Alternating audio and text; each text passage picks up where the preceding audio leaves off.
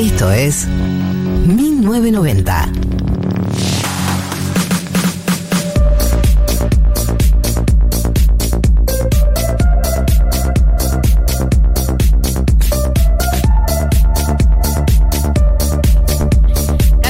en la República Argentina, bienvenidos, bienvenidas al anteúltimo programa de 1990 del año. ¿Qué? Hacer una story Ese agudo, anunciando perdón, esto de nuevo.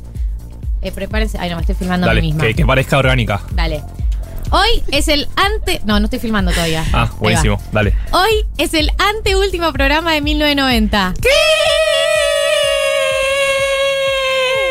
Bueno, ya hasta ahora la gente. Che, que de buen programa de Instagram no sabe. radio. Eh, Increíble, realmente. Eh, Aliberti pasó y nos dio un premio Oscar. La REA. Y- La REA pasó y dijo, sí. "Esta es- esta es la radio. Editor. Encontré a mis discípulos, dijo la rea.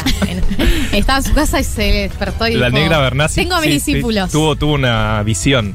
Eh, bueno, hoy es el anteúltimo programa de 1990 y por ese motivo yo les pido que estén más presentes que nunca, que se hagan sentir, porque la verdad es que estamos todos muy sensibles porque es diciembre.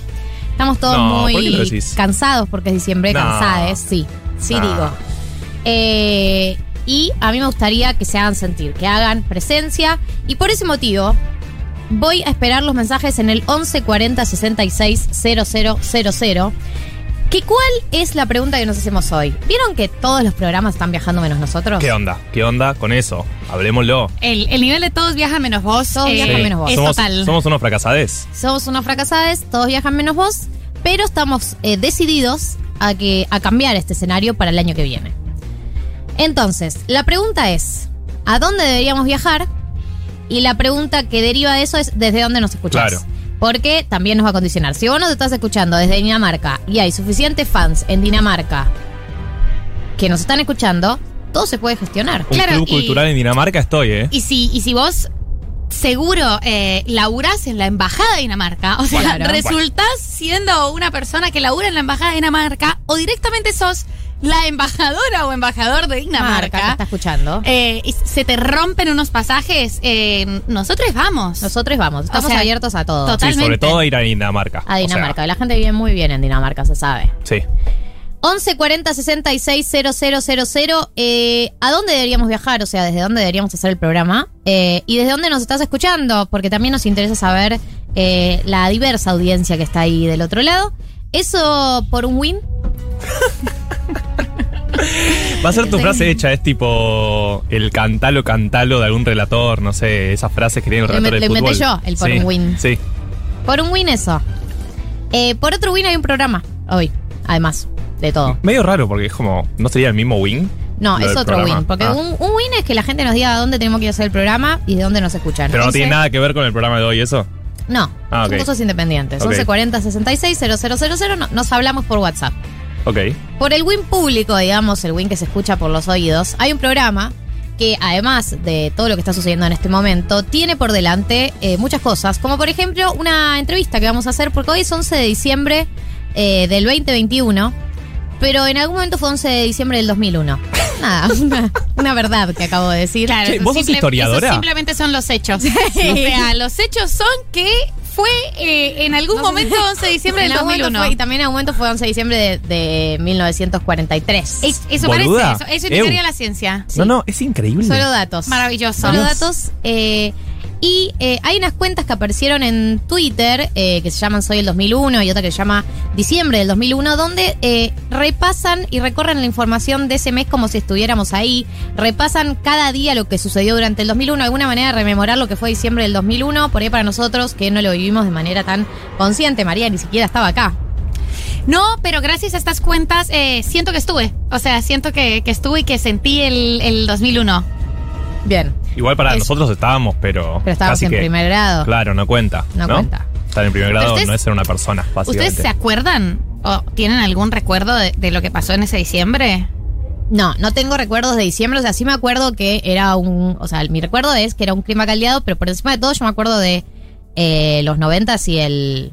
La previa de los noventas como una época donde La previa de los 90, ¿te acordás? viajé a Disney. La Claro, previa de los tenés- 90 no existías. Nací en el 95, en los 90 y el 2000, esa época Ah, previa a la- a la explosión. Tenés esa Era foto la de época, Disney. la época que, que se podía viajar. Toda No, la clase media argentina tiene la misma foto, foto Sí. en Disney Viajó. con una gorra, con una gorra grande, una camiseta grande al frente de una montaña rusa 1998, 1999. Eh, no, lo que digo es, eh, tengo más recuerdo de la previa que de la explosión en diciembre, sí. eh, me acuerdo eso, el- del clima caldeado, sí, del clima tenso, del clima como noticias, eso, pero no mucho más. Mucha memoria impuesta, se llama. Sí. ¿Viste esa memoria que vos pensás La que- que la, la tuviste? construida históricamente, Claro, digamos. como que yo no me acuerdo Relatos nada. Es obvio que no estaba viendo Laje, ¿entendés? Pero en algún momento mi cerebro incrustó ese video de YouTube de Laje Sí. diciendo, che, parece que está renunciando. Pero no te imaginas todo". a vos mismo de chiquito sentado Claro. Eso, pero no whisky. tienen ningún recuerdo como de ver a, a su- a sus mapapis viendo el televisor o alguna cosa como de por qué estallan cosas o algo así. No, ¿no? Era, Era re buen chica. periodista ya. Mamá, mamá, ¿qué está pasando con el corralito? ¿Por qué solo nos dejan sacar 250 No, no. pesos o dólares? Váyanse a cagar. No, yo Tenía no. 5 no. años, boluda, La verdad que yo no, la verdad que No, yo igual no. Sí pero tengo- sí me acuerdo de las conversaciones en los años posteriores, como que fue un tema de conversación muchos años después. Eh, el corralito, eh, el menemismo, todo, toda esa etapa. Muchas historias vida. familiares aparte. Historias ¿no? familiares. Como mi mamá justo sacó los dólares antes porque eh, se acordó de la zarlanga y no sé qué, y el tío. Pero también memoria completamente impuesta, o sea, Sí. tenía 5 años. Así que Bueno, no todo esto para nada. decir que hoy tenemos una entrevista con eh, uno de los integrantes de los creadores de esta cuenta, que en realidad forma parte de un colectivo que se llama Marcha Atrás, que es un colectivo de historiadores que, eh, entre otras cosas, digamos, eh, armaron esta cuenta, pero se, se encargan obviamente de recoger y retomar hechos históricos. Así que vamos a eh, hacer una entrevista a raíz de esto. Tenemos el dilemas incómodos que quedó pendiente la semana pasada, Mechis. Tenemos ese dilemas incómodos, que es un dilemas incómodos perfecto para estas fechas. Eh, lo preparé con mucho amor, consciente de que se aproximan eventos que muchas veces son familiares y es un poco sobre la familia, las fiestas, nos encontramos, no nos encontramos, hay tíos cancelados, no hay tíos cancelados. Cómo lidiar con eh, la euforia familiar, los nervios familiares, eh, la molestia familiar y el tedio familiar durante las fiestas. Bien, eh, están llegando mensajes de cosas que se acuerda la gente del 2001, porque estamos abriendo puertas. Sí. Y es verdad, algo que dicen que es que se acuerdan de los cacerolazos. Yo también me acuerdo de los cacerolazos. Del por sonido. supuesto. No, y mi mamá había salido también a hacer cacerolazos y de ver en la tele los saqueos. Eh, mirá, yo, es que real yo siento que es todo memoria impuesta, pero la verdad que no sé, ya es todo muy difuso. Yo me acuerdo, sí, pa- muy ¿Qué patente. habrá sido? ¿El del 2020 o el del Claro. 2001? No, me acuerdo muy patente del 2008, del campo, que enfrente de mi casa había una señora que parecía terrateniente, porque todos los días estaba 12 horas ahí afuera, ta, ta, ta, ta. Eh, yo estaba estudiando y lo odiaba profundamente. Claro. Pero, Pero no, no es Pero ese no, no al es que ese. nos referimos. No, bueno, podemos hacer que historia. se acuerdan del, de diciembre del 2001, en realidad el, de la época más picada, el 20-21 de diciembre. Eh, tenemos hoy también educación sentimental, una educación, una educación sentimental muy solicitado, pendiente en la agenda de 1990.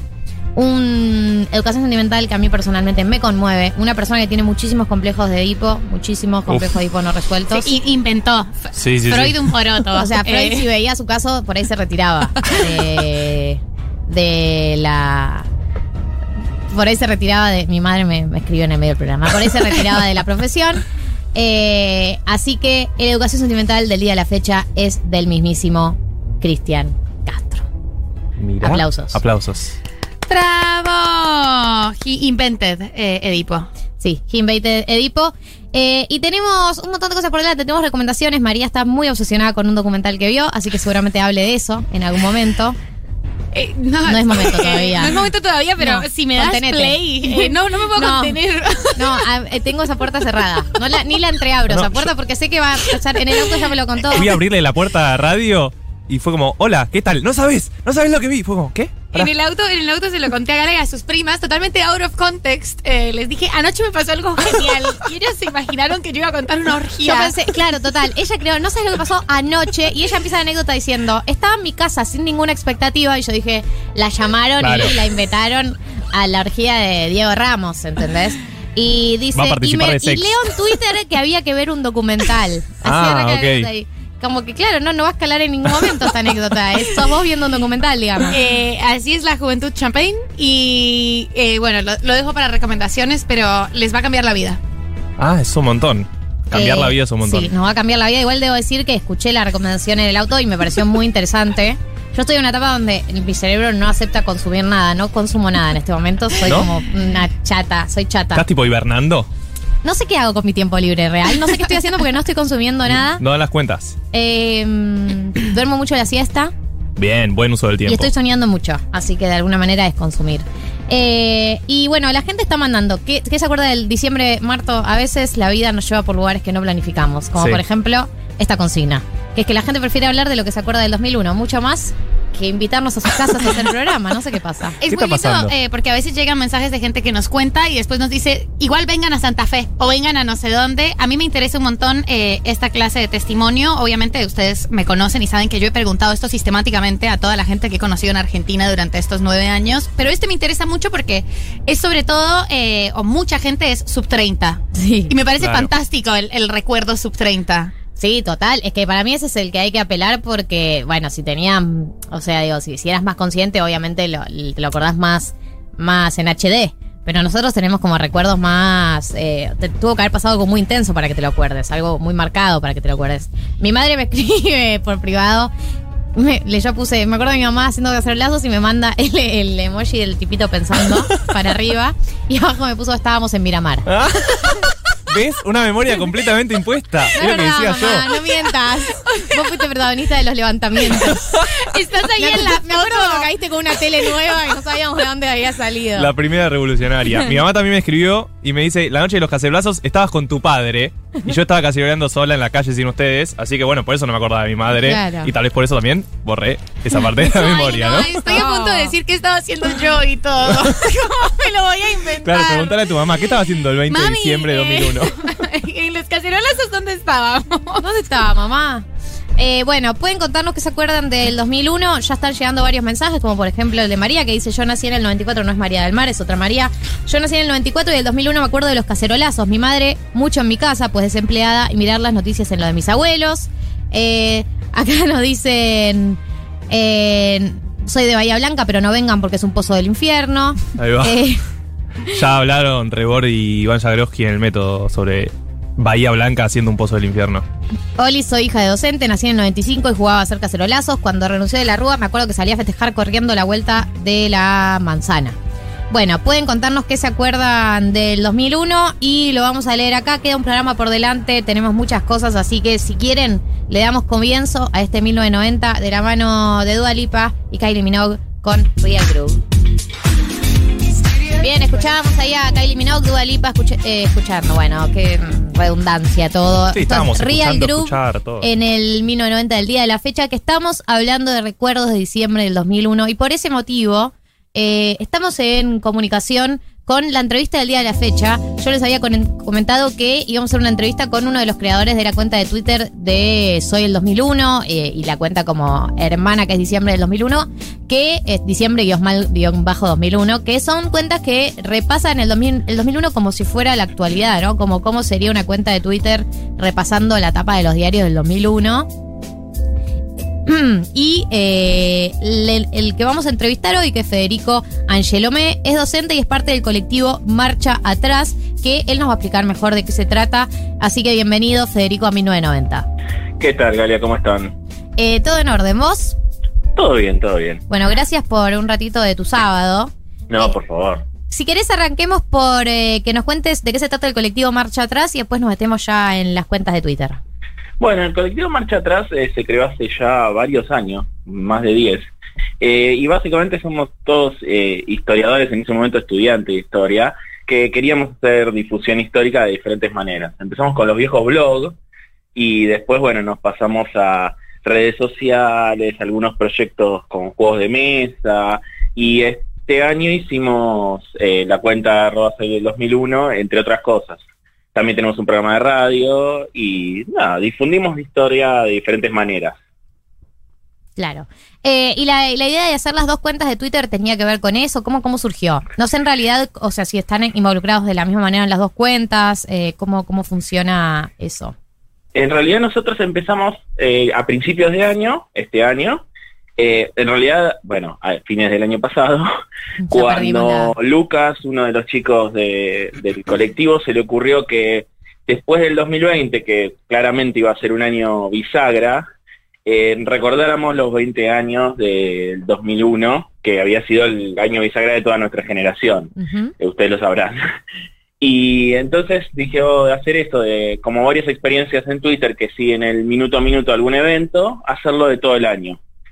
Y empezamos el primero de enero a pulmón, desde, desde el grupo, haciendo todo lo, las investigaciones, todo lo necesario. Básicamente éramos dos haciéndola. Y sobre diciembre se nos unió la gente de Corta, eh, del, del medio Corta, que quería hacer una experiencia similar, entonces se nos acercó para hacerla como en tándem. Así que Corta se encarga más de la cuenta de diciembre y nosotros mantenemos la, la de, de 2001, pero retuiteándonos y en, en cualquiera de las dos van a ver toda la información. Federico, ¿cómo estás? Te saluda María del Mar Ramón. Eh, te quería hacer una pregunta medio obvia, pero, pero ya que tienes todo el, el- la- el mapa y la cronología tan clara en la cabeza, ¿qué cosas te sorprende lo poco que han cambiado eh, del, del 2001 al 2021? Como qué noticias decís, esto es medio un déjà vu, esto no cambió nada? Justo el 2001 es de esos. Creo que la, frase que más nos han tuiteado o retuiteado es la frase que dice Argentina, te vas dos días, cambia todo, te vas 20 años, no cambia nada. Eh, así que un montón de cosas. eh. Además se coinciden hasta las fechas exactas, porque por ejemplo teníamos eh, las negociaciones con el FMI, 20 años de diferencia. Por, esperemos que no terminen igual, pero y también, no sé, el, el panorama internacional es impresionante que este año se haya retirado la fuerza norteamericana de, de- de Afganistán y haya avanzado el, el talibán al poder y lo, lo opuesto sucedía hace 20 años y la noticia era lo opuesto. Claro. Entonces, de todo. Y cosas que se mantienen también, digo, franquicia de películas, eh, algunos que otros personajes políticos, también mucho que cambió. Claro.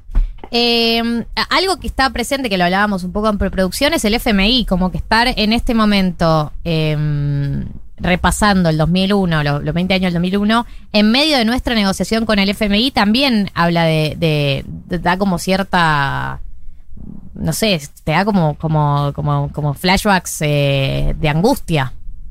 Sí, es terrible porque piensen que a estos días, yo siempre digo que vivo en 20 años en el pasado desde que trabajamos en esta cuenta, eh, en estos días se está rechazando los últimos eh, pedidos al FMI de parte de Caballo. Caballo rechazan desde allá el viaje a Estados Unidos y acaba de volver eh, con todo la la medi- con básicamente con la negociación fracasada y es un poco el inicio del fin.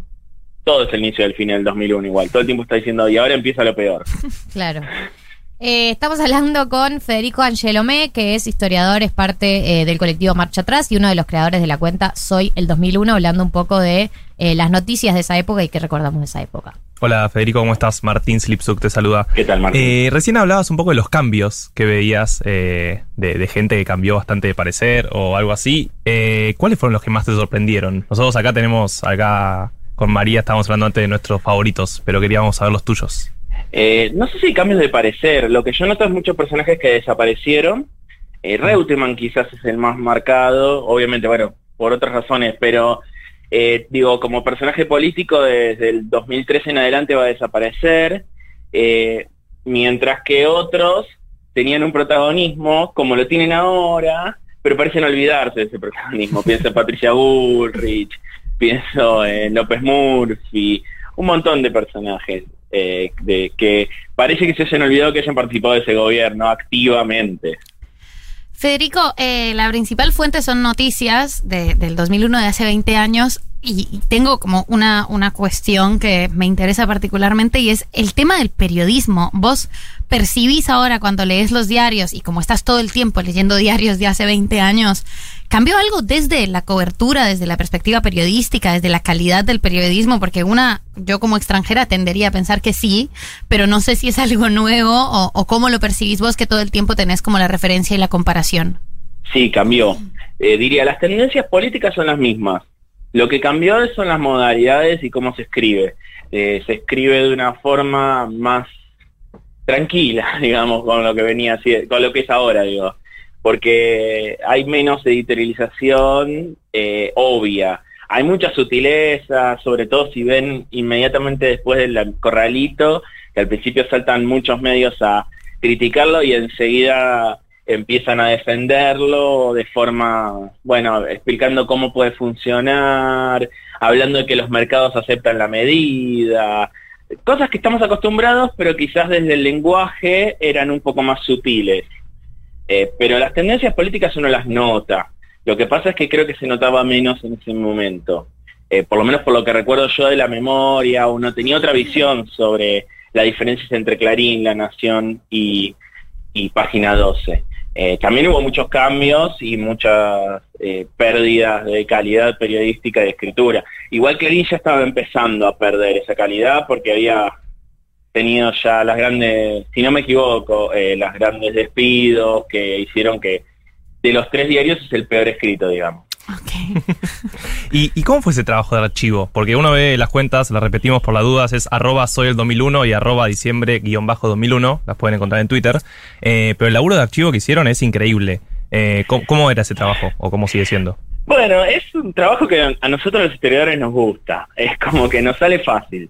No sé si fácil, pero me, me he quedado horas enteras mirando cosas y a veces queriendo chequear una, una fecha de un video durante un montón de tiempo, pero porque me gustaba a mí hacerlo. Mm. Eh, empezamos con los archivos cerrados, entonces nos basamos sobre todo lo que hay en Internet, que también tiene sus trucos, pero lo cierto es que lo hace bastante fácil.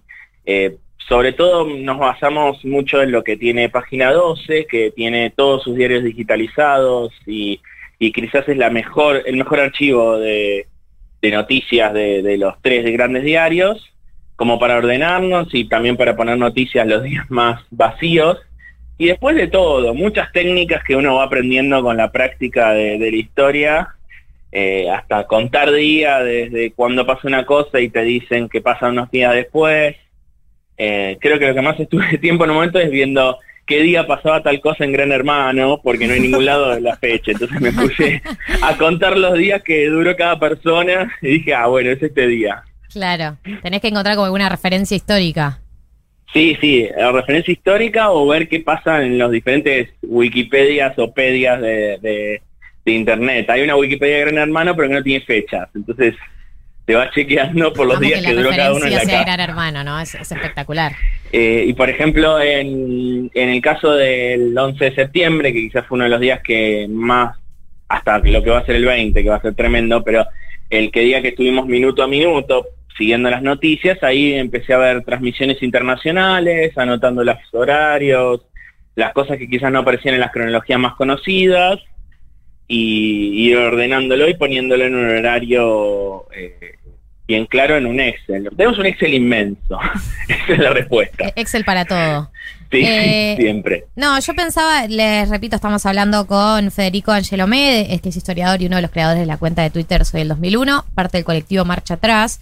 Em, si, si en los días previos al 20 y al 21 se veía venir este nivel de estallo, cuánto de ese clima se percibía, como, cómo, cómo se vive la previa, por lo menos a nivel cobertura periodística. Como digo, siempre el 2001 cada vez parece que viene peor. Entonces hay muchos eventos que van empeorando. El corralito es uno, en realidad después de las elecciones. Las elecciones de octubre hacen que, con el gran voto bronca, hacen que ya el piso de, consenso político se acabe y la discusión en lo sumo es qué va a pasar la relación entre el gobierno y el PJ. Eh, después de eso, el, corralito es un momento clave. Ahora el problema con el FMI y hacia el 15 más o menos, en el interior empiezan los saqueos. Y eso es una clara muestra. Empieza mucho más en el interior. Nos uno recuerda desde Capital el 19 y 20, el 18 a lo sumo, o de provincia de Buenos Aires, pero en Rosario, en Santa Fe y en Córdoba los saqueos empiezan antes y lo que prima es el pedido de las provincias porque les lleven cualquier cosa, comida, dinero, lo que sea, para solucionar la crisis. Entonces ya se empieza a ver desde ahí y, y claro, bueno, tenemos el 19 con, la, con el... Con el, el- eh, ay, no me sale. Con el, lo que el lo de discurso de la. Rúa. Ah, lo- no, y, y- y hay, hay editoriales de, de- en ese momento como que vos digas, esta es una buena lectura contemporánea de lo que está pasando, una editorial que haya salido el 20 de diciembre o el 21, que vos digas, esta editorial es una buena editorial. Porque a veces hay eventos históricos que por ahí con el tiempo se analizan en su profundidad. Si hay alguien que en ese momento estaba haciendo una editorial, estaba escribiendo que vos digas, bueno, esta persona la, está viendo bien. Sí, no, no, no recuerdo una en particular, pero sí hay buenos análisis de lo que está pasando. Eh, diría que son todos bastante más conservadores antes. Quizás eh, el 19 y el 20 ya eh, son más lo que uno esperaría eh, Claro. y más un análisis ya de qué va a venir después. Hay una nota que compartimos hace unos días a Néstor Kirchner que es bastante aclaradora de lo que va a venir, digamos, eh, se- claramente se está perfilando, a pesar de que claramente no es ni un candidato. Recién aparece en la lista de posibles candidatos después del 20, cuando está la discusión de qué va a suceder después de Rodríguez Sá, y si la ves en las listas siempre está cuarto o quinto. Claro. O sea, sorprendente que después haya llegado a, a lo que fue, ¿no? Sí, pero porque en el medio pasa el 2002, que es otro año clave. Eh, Uno, muchas de las cosas que cree que pasaron en el 2001 pasaron en el 2002. ¿Cómo que? Eh, y, por ejemplo, la gran parte de la, crisis, de la crisis social, hasta lo que uno recuerda, digo, el Club del Troque ya había empezado en 2001, pero lo cierto es que se vuelven famosos en el 2002, eh, los bonos siguen también en el 2002 un poco, eh, y la devaluación por un tiempo va a generar una crisis social tremenda. Eh, y bueno, y también se va a transformar en una crisis política después de que en las represiones del puente Pueyrredón también le baje el nivel de consenso hacia Dualde. Claro. Eh, ¿Hay algo más que te haya llamado la atención antes de que cerremos? Que nos quieras llegar a decir como, che, esto que vi me llamó la atención, o este sobre este tema me obsesioné. de todo, de todo me. Como digo, me gustó mucho seguir las cosas de los reality shows. Eh, a mí particularmente me gustan los videojuegos y el cine. Entonces eh, seguí mucho también lo que pasaba en el mundo del videojuego, que estaba en un momento de transición hacia la... Estaba la Play 2 y un par de más. Y se empezaban muchas franquicias que ahora son conocidas. Y lo mismo pasa con el cine. Siempre recuerdo que la primer eh, Rápido y Furioso empieza. En, en 2001. La referencia, que igual eh, me sirve esa referencia. Sí, eh, Harry Potter también. Eh, no llegamos nosotros porque se estrena en enero, pero La Señor de los Anillos, la primera también.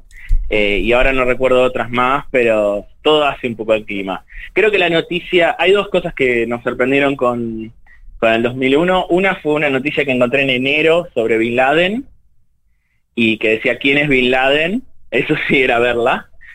y, y la otra es que nos retuiteó otra vez Caballo defendiendo sus medidas. Claro. Una nota que le hicieron a él. Eh, no te acordás eh, para qué diario. La nota era de página 12, Ah, de página de 12. Maxi Montenegro. Bien. Y él retuitea la nota, pero desde nuestro Twitter, diciendo que, que bien, porque evité la devaluación y varias cosas más. Tremendo. Bueno, hay algunos que se mantienen fijos en sus ideas, no importa lo que suceda. Sí, sí, el problema es que tenía mucha gente atrás defendiéndolo. Claro. Eh, que, que, eh, que hubo, ¿no? Como un, un, un comeback, ¿no? De, de todo eso en los últimos sí. años, después de que, no sé, eh, al, al macrismo le fue mal, eh, el kirchnerismo no logró levantar en estos dos años, entre otras cosas, por la pandemia, como bueno, volvamos a esto a ver qué pasa. Sí, sí, y de hecho nos siguen más libertarios de lo que uno querría. Claro. Bien. Ok, es bueno saberlo. Eh, le agradecemos mucho a Federico Angelomé, que es historiador, uno de los creadores de la cuenta de Twitter. Pueden buscarla, está buenísima la cuenta como así, archivo histórico, arroba soy el 2001 o arroba diciembre-2001. Eh, es parte del colectivo Marcha Atrás y estuvo con nosotros hoy en 1990. Gracias por tu tiempo este sábado. No, mil gracias a ustedes por las recomendaciones y por la nota. Te mandamos un saludo grande. 14.44 en la República Argentina. Qué buena que estuvo la nota que hicimos recién, ¿no? Fantástica. Fantástica. Y hablando del 2001, la gente está muy metida con la consigna de que se acuerdan del 2001.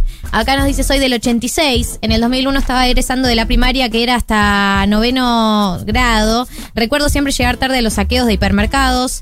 Eh, ¿Llegabas tarde a los saqueos, digamos? Como te citaban al saqueo y Tipo, llegabas no tarde. te esperaban. o llegabas tarde al colegio porque había saqueos. Eh, al llegar al lugar lo encontrábamos rodeados de milicos de prefectura, mucho olor a gas y balas de goma. Acá uno, eh, este me interesa, este ejercicio de memoria me interesa. Tres canciones del 2001. Espectacular, De eléctrico de Babasónicos. por supuesto. Color Esperanza de Diego Torres. Uy, 2000.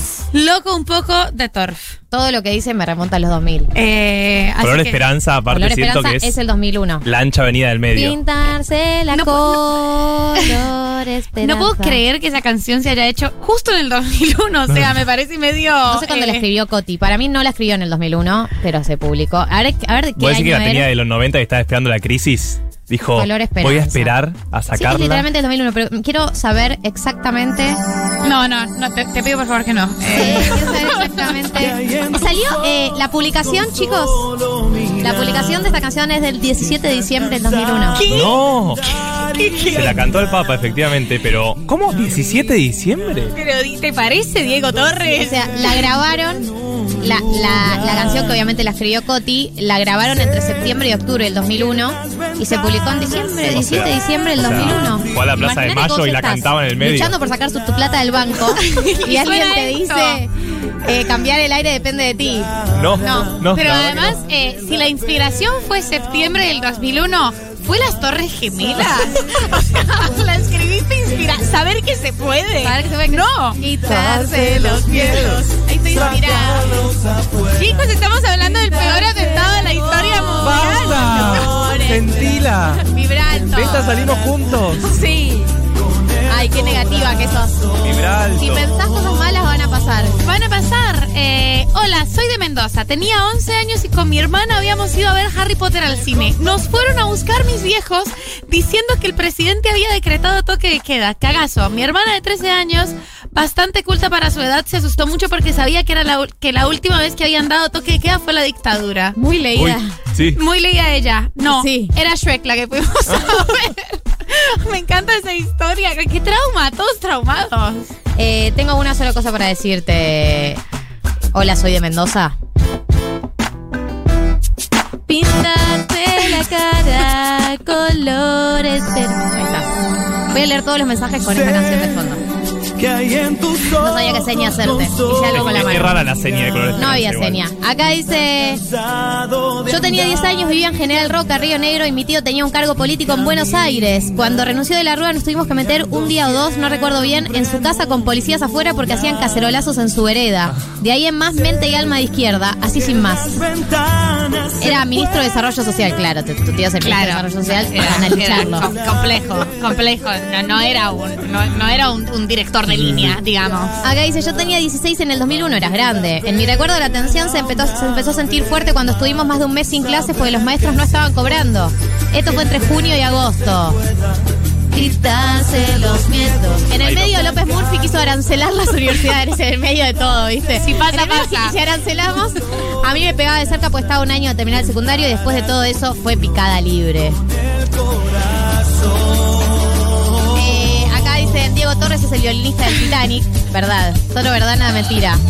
Eh, acá dice, nací en el 86, tenía 15 años en el 2001. Me acuerdo la imagen del helicóptero y de la ruta yéndose. De la también, ruta. También, y de la ruta. bueno, ella lo escribió así, yo estoy leyendo. Yo le decía de la grúa cuando era nene. También me acuerdo, qué lindo. También me acuerdo, me acuerdo de la angustia de mi mamá que es docente y el banco se quedó con sus pocos ahorros. Claro, este también es... Eh, bien del 2001. ¡Qué timón! ¡Qué timón! Esta es un poco mejor, ¿no? Calidad. Sí. Bueno, muchas, muchas gracias, David. Este mix. de la noche en La Habana, Cuba. Acá dice, yo tenía 10 años y me acuerdo de ver en la tele el anuncio del toque que queda y mi mamá me explicó qué era. No entendía nada, mucho miedo. Vengan a Tucumán en invierno. Eh, Bueno. Leo mucho mensaje, jugábamos al cacerolazo. Eh, eso, eso me tiene un poco la sociedad menos politizada Sí, esta, sí. ¿no? Sí, sí, sí. Yo tenía seis años y jugábamos al cacerolazo. Argentinos deben ser. El nivel de tres empanadas es La intensidad, total. la intensidad. La intensidad política, el adoctrinamiento. Adoctrinamiento era eso, no lo que dicen ahora. Uno, alguien de Mar del Plata, porque firma como MDQ, dice, recuerdo que estaba en mi primer trabajo como pasante y de pronto bajaban las persianas de todo el local deportivo, ruidos, gritos de bronca y cacerolas. Nosotros nos quejamos porque la economía no crece, pero imagínate entrar al mercado laboral en el 2001. Amigo, un saludo allá para Mar del Plata. En el 2001 tenía 15 años, el 19 de diciembre el país se venía abajo y yo perdía la virginidad. No. Estaba en otra, eh, debutaba sexualmente. eh, qué efeméride, ¿no? Es una Como excelente efeméride. Para no olvidar esa primera vez. Esa primera vez sí que fue intensa. Eh, acá dice, yo tenía ocho años mirando por la tele todo el caos desde Entre Ríos, le pregunté a mi mamá si volvían los militares. Es que siento que es una pregunta lógica para hacer en ese contexto, ¿no? Estaba la pregunta, ¿no? Nos dice David. Claro, es una pregunta Sí. que te surge esa pregunta, eh, no es tan, tan loco. Encima toque de queda. Ocho años, ba- bastante percepción de lo que estaba pasando. Mini Mariano Grandona. Eh, claro, este disco, el disco Jessico es del 2001, ¿no? Y hace poco salió el podcast recordando los 20 años. Ah, Qué buen podcast, digamos todo. Eh, acá dice, del 2001 me acuerdo de la gente del barrio donde vivíamos, en el conurbano, haciendo guardia durante las noches por los rumores de saqueos en las casas. Prendían fuego, gomas en la esquina, realmente me daba mucho miedo, tenía 12 años. Es que la verdad que las imágenes que se Ah, ven no. son de terror. Tremendo. Obvio que estás con miedo. Si tenés un local, si, te- si tenías un local, de lo que sea, el terror. Además, eso, esa perspectiva de cuando sos chiquito y, y chiquita y conceptualizas las cosas con los recursos que tenés a mano, ¿no? O sea, dictadura, fuego, hay, hay muy, es muy difícil comprender todo el contexto y además el contexto per se era bastante preocupante. Eh, ve- veo que hay un trauma colectivo Sí, con trauma mucha colectivo. razón Están hablando- en, en Les Sub 30. Están hablando de algo muy serio y de fondo está sonando ella. Claro. No la vamos a nombrar. De One and Only. Además, en ese momento estaba de novia Sí, con no, no, no. Antonio. Otra que no la vio. No la vio ella. Quiero vivir la vida y lo que me queda de vida. Quiero vivir Acá, por ejemplo, dice, el día que arrancaron los saqueos era la fiestita de fin de año de mi primaria de los que hacíamos arte, estábamos luqueadas de tangueras, bailando y cantando, se dice de mí porque estaba de moda Betty la Fea, obviamente lo vi, se canceló todo, obviamente, pobre. Betty la fea. Betty la Fea fue un hit. Sí. Espectacular. Obviamente conocí la- el tango, se dice de mí, lo, con- lo conocí por Betty la Fea. Argentina, por. Sexto grado 2002, en marzo escribí en la carpeta que si seguíamos así venía otro golpe de estado. No. Mi maestra tuvo que frenar la clase para explicar por qué no. Ay, no, pará. Ay, no, horrible. Y jugar al ¿qué, edad cacerolazo re. tenía, ¿Qué edad tenía esta persona? En sexto grado 2002. Ah, era grande. Eh, Era grande, pero chica a la vez. Sí, bueno. Claro. Pero igual es muy de esa edad eh, hacer ese tipo de preguntas. Como pueden volver los militares, viste, te enseñan sobre la dictadura, con sobre una dictadura y vos vas a tus casas y decís, sí, ¿puede volver a...? ¿No? Como no sé. Sí, sí, sí, sí. por supuesto viable. que esta canción es del 2001. Eh, acá dice, del 2001 me acuerdo que mi mamá me mandó al almacén y yo le dije que no quería porque tenía miedo de los saqueos, aun cuando vivía en un barrio muy adentro de Córdoba donde no pasaba nada. Eh, estoy impactada con la, bu- la buena música que hubo en el No, no. 2001. Se ve que el año fue un gran año para el mundo, Porque viste ¿no? cómo son los artistas en etapas de crisis. Exacto, oportun crisis. Un concepto que Pero aparte de Harry. Potter, Señor de los Anillos, no sé qué, al final. No, basta, basta Diego Torres. Eh, bueno, pueden mandar sus recuerdos del 2001 al 1140 66 000. Eh, quedan por delante muchísimo 1990. Eh, mientras tanto, vamos a escuchar un tema y volvemos, ¿les parece? Esto es Vándalos. Esto es Lorde, claro. Ya lo escuchamos a Vándalos. Esto es Green Light.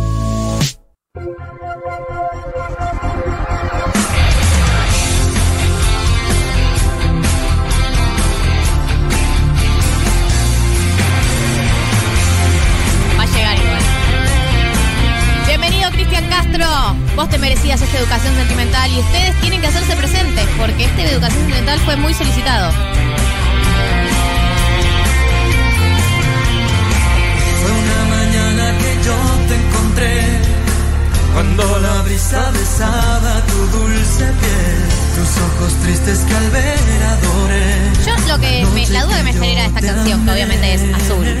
eh, ¿Hay algún significado detrás del color azul, digamos, vinculado a esto? Por ese motivo por el cual él hace todo esto. ¿No es para Ese una ella? ¿Se llama azul? No, para mí no se llama azul. Es, es obvio que además Cristian Castro todas las canciones se las escribió a su mamá y no se llama azul, por supuesto. Se le llama Cristina, creo, ¿no? Verónica. Verónica. Casi. Eh, le mando un saludo. sí. Le mando un saludo a mi sobrina que se llama Azul. eh, y es muy pequeña, no sabe la existencia de esta letra todavía. Estoy poniendo el significado azul, color. Eh, tenemos que la estabilidad, dice. Ahí va. Pero Típico igual de él, Cristian Castro. él dice todas las cosas que es el azul, Ah, como el mar, como, como el lucero de nuestra pasión.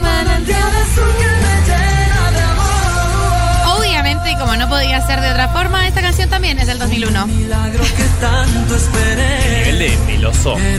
Eh, ¿Sabías que Cristian Castro datos que puso Marianela? Eh, También ¿sabías que Cristian Castro es muy nombrado por su tatuaje en la espalda con forma de pene?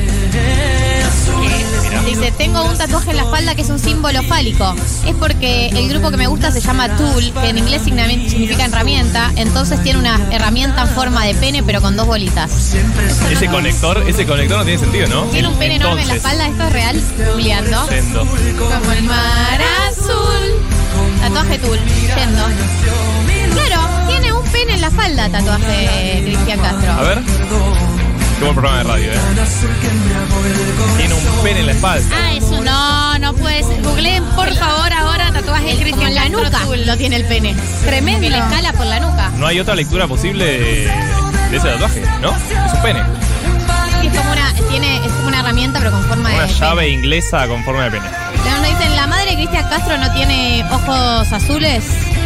Eh, seguramente, ¿no? Sí, Porque él- Algo, Seguramente. algo azul tiene que tener, ver, Verónica. Verónica Castro. Googleando en vivo.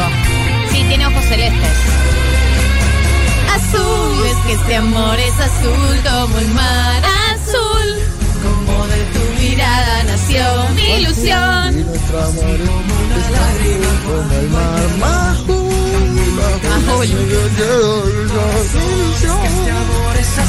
Como el mar azul.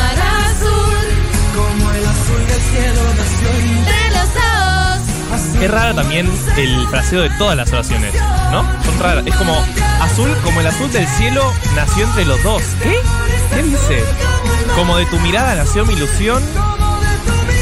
O sea, eh, podemos concluir objetivamente que la canción no tiene ningún sentido. No, no, tiene- claro, no tiene sentido. No tiene ningún sentido. Eh, hace poco Cristian cumplió 47 años y la madre le dedicó unos tweets que lo volvieron tendencia. Además se supo que le regaló un iPhone 13 y la madre le dice el gallito feliz. Ah, es de morón, seguro. Mari, Mari. encanta este Educación Sentimental. Eh, no se me ocurre ninguna canción en este momento más que la que están pasando. Les quiero, Te chicos. juro que hay otras de Cristian Castro. Eh, si no, podría ser. No podrás Sí. olvidar. Pero, que pero no te spoilees. Claro, spoiler alert. imaginé. Abrazo.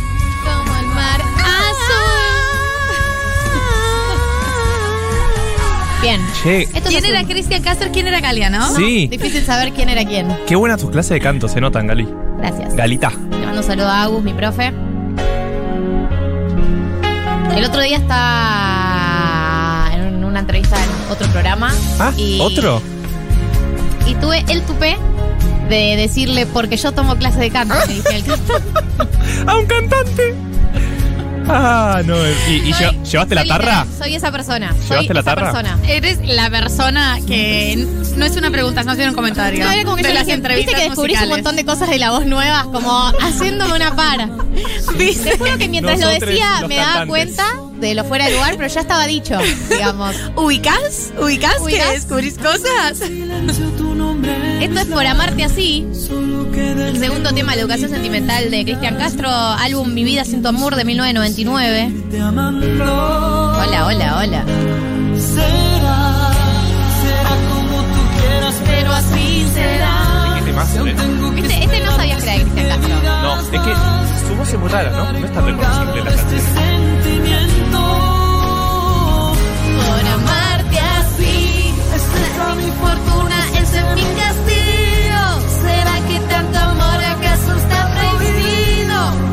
Te deja, eh, o lo dejas y te dice, nadie te va a amar como yo. Es bien de psicópata.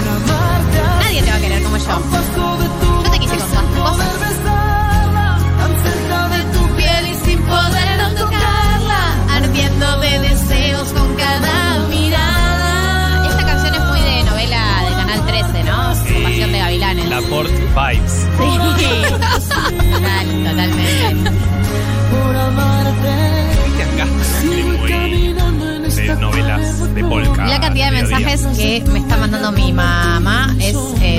Vean, están hablando de Cristian Castro.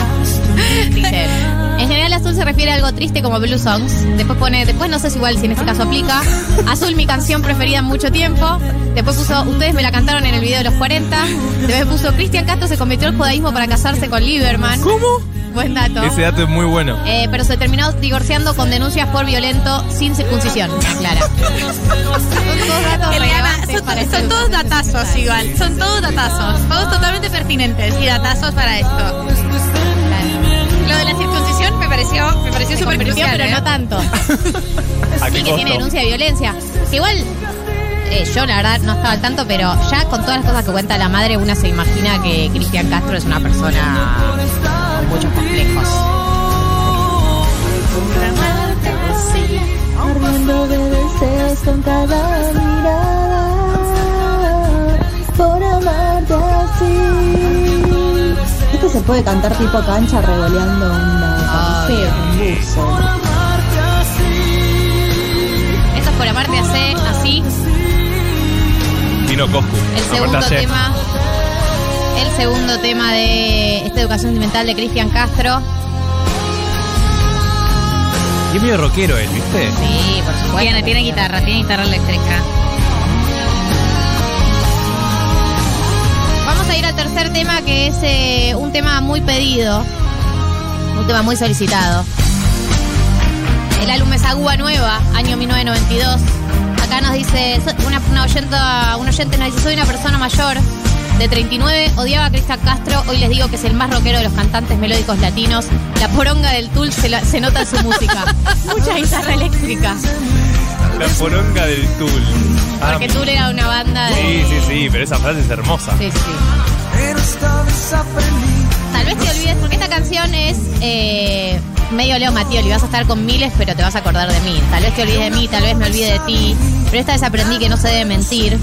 De una promesa viví, hoy ya no puedo seguir creyendo en ti cada momento. Cada momento viene ahora. me, me adelanté. Spoiler. Cada momento Dos agudos, qué mal que estamos.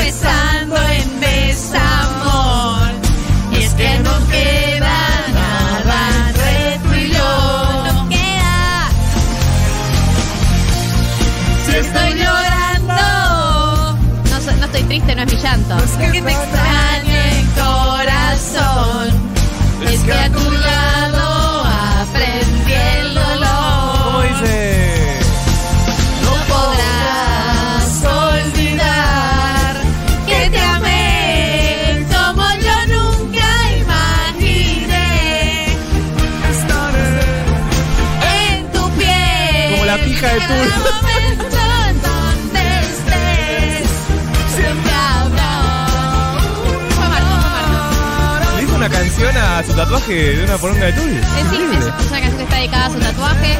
¿Qué es esto, no? No, Está todo bien, pero no vas a poder olvidar que te amé como yo nunca imaginé. Voy a estar en tu piel cada momento donde estés. Siempre habrá un lugar, algún recuerdo que será un eterno suspirar. ¿Viste? Cuando vas por una esquina, cualquier lugar y te recuerda a un ex y decís, ay, Dios, de nuevo. Te recuerdo, sal de aquí. Otra vez el recuerdo de este beso. Quítate, quítate. Si estoy llorando. No es que te extrañe el corazón, es que a tu lado yo aprendí el dolor. Igual, eh, qué extraño, porque yo pensaba que era no es que te extrañe corazón, y ahora no es que te extrañe el corazón, es totalmente hiriente. Estoy llorando porque te odio, Sí, perra. claro, estoy llorando, pero no es por vos. No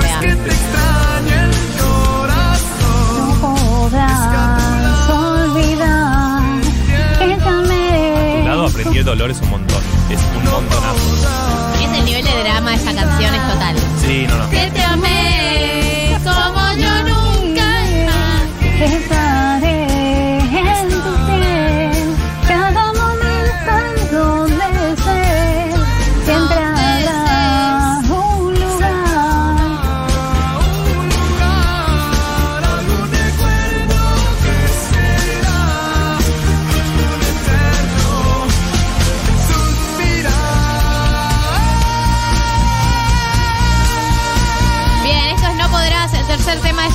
Sentimental. No te minimaste a ese agudo, ¿eh? Viene otro. Quiero Eh, y acá dice cómo lo matan en la serie de Luis May. Pobre tipo, tiene la madre más hermosa que se puede tener y mega estrella de telenovelas. Buen agudo, Gali. Sí, sí soy. Vamos al siguiente tema, un temazo para mí. Se llama Lloran las rosas. Es del año 1997. Pertenece al álbum Lo mejor de mí. Recibió dos nominaciones a los Grammy este álbum, pero perdió contra Romances de Luis Miguel. Y sí, claro. Una, Pasa que es una un buen guerra. álbum, romance. ¿Es romances o romance? Romance. Rosas, Este se arranca, se arranca bajito. el rocío ya se ha convertido en lágrimas. Te lo susurra al oído esta canción. Te me has ido. Eh, acá dice, yo muero con el dato de que Cristian es metalero y que fue plomo de una banda de metal. Plot twist de su vida entera. Llegan oyentes que mandan captura de, de su Google, que dice tatuaje Cristian Castro, espalda. Y bueno, todo lo que ya estamos diciendo, ¿no? Sí, Pene. tatuaje. Ya cuando pongan Cristian Castro, tatuaje, ¿cuál les va a aparecer?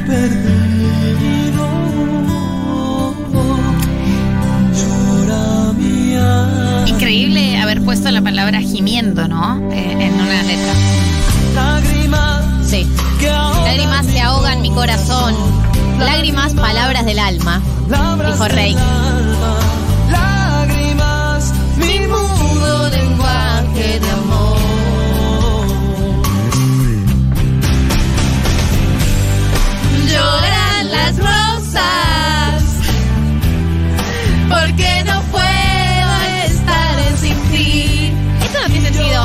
Celosas, lloran las rosas y lloran celosas de que no quiera ya venir.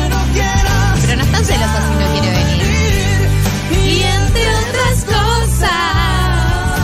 ¿Eh? ¿No? ¿No les parece que no tiene sentido? Nada No. tiene sentido Cristian Castro. Nada tiene sentido, Cristian Castro. Esto es un descubrimiento de Sí, esta sí, educación sí. sentimental. Eh, entendemos por qué Luis Miguel fue simplemente Claro. más famoso, más querido Eh, y mejor. Y porque tenía a alguien mejor que le escribía las letras. Juan Luis Guerra, por supuesto. Pero Cristian Castro pone palabras y aleatorio, ¿entendés? Es como que de repente le quedan ahí y va. Eh, porque conectores no son hay, no hay raros. ni una metáfora en llorar las rosas. Hay una metáfora en llorar las rosas que yo no la estoy captando, como una cosa medio de las flores tristes. Viste que las plantas cuando no las regás se ponen tristonas. Pero no tiene mucho sentido. Lágrimas,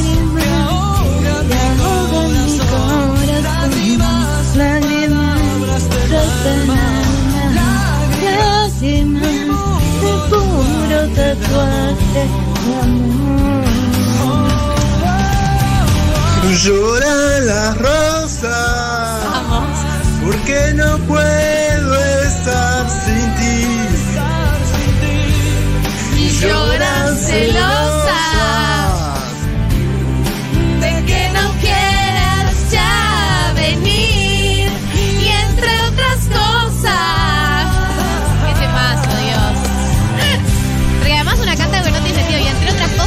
lloro por ti. No, porque además que empezás llorando por algo y después lloras por todo. O sea, Medio eso. Lloro las rosas porque no puedo estar sin ti. Si fuera porque no pueden estar sin ti, qué sé yo, las rosas son una metáfora. Pero Eso. porque no puedo estar sin ti, las rosas son como. ¿Y están celosas? disputan el amor. No están celosas si no está esta persona. Lágrimas que ahogan mi corazón. Ahogan. Lágrimas, palabras del alma. Lágrimas, mi duro lenguaje de amor. Toda esta parte tampoco tiene sentido. Lloran las rosas. Me encanta. Aquí ya manda una oyenta una interpretación de esas que son medio de teoría conspirativa. Lloran las rosas porque la piba está muerta. Yendo a Google, lloran las rosas significado. Es la clase de cosas que se aclaran con el videoclip, tipo, y al final estaba muerta o y al final era un sueño. Sí. Eso pasaba mucho en los noventas con los videoclips. Escaló muy rápido. Bueno, vamos a cerrar esta educación sentimental. Sí, chicos, en algún momento hay que decir basta. No se pongan intensos. Obviamente con el hit, yo digo que algunos el hit es azul, pero a mí me gusta más esta te de cuenta que no te he perdido. Me duele aceptar que ya no estás conmigo. No estoy leyendo la letra ni no siquiera. Solo en ti. Batería. No sé si algún día sabrás que te llevo conmigo. La vida no tiene razón. La ataqué. solo.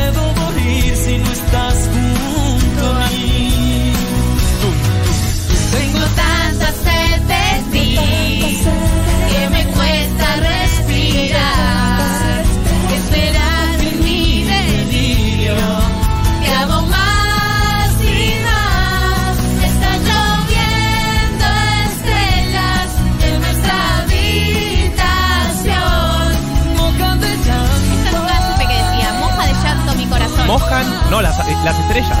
Mojan de Mojan de llanto. Tampoco tiene sentido. Todo llora en las canciones de Cristian Castro. El azul llora, la rosa llora, todo llora. Todas las cosas no pueden llorar, Cristian. Lo mejor que hace Cristian Castro son sus coros. Más que sus agudos, los coros que pone dan ganas de gritar y ser un gospel.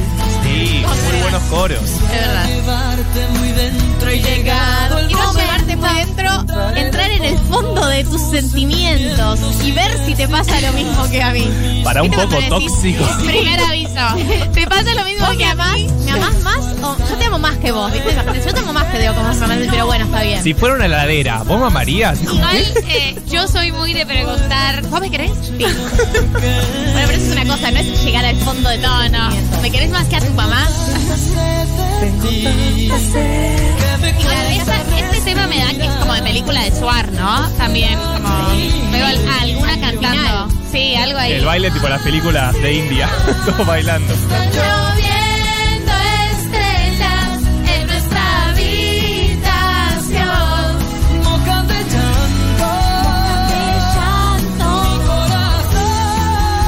Acá tampoco tiene sentido la letra.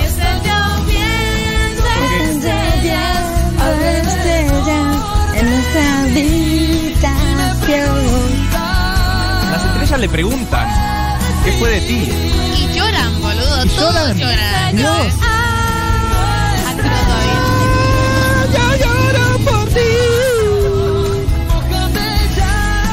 Están lloviendo estrellas en esta habitación. Estrellas alrededor de Sí, señores. María, esta canción está en Un novio para mi mujer. Yo decía, yo siento que hay alguna actriz y Suar como con este Es tema. literalmente eso, no veo a mi mujer. Una actriz visual. Una actriz y Suar. La mismísima Valeria Berticelli. Sí, arrancalo de cero. Ponelo de cero. Intenso ¿Viste por... esos compilados de YouTube que ponen el mismo? Bueno, este es el último tema de la educación sentimental de Cristian Castro. Vamos a cerrar con el que para mí es el mejor tema. Para algunos es azul, pero para mí es No, este. este es el mejor, este es el mejor. Perdona si hago Perdona si hago de cuenta que no te he perdido, porque como que finge demencia. Me duele aceptar que ya no estás conmigo. Como que para mí le sigues pidiendo hola, mi amor, todos los días. Buenos Buen días, día. ¿cómo te fue en la oficina? Buen día, Gordi. Una tilde además. ya sabrás que te llevo Claro, tiene la, la, la foto guardada en la billetera. No puedo morir. Me puedo morir si no estás junto a mí. o sea, a nivel de el tóxico. nivel de sí, tóxico. no. Es que es obvio. Se nota en el vínculo con la mamá, ya te digo. Que me cuesta respirar. Che, qué ganas que tenía de cantar este estribillo, eh. Hace un montón que no lo canto. Te amo más y más. Y me preguntan qué fue de ti.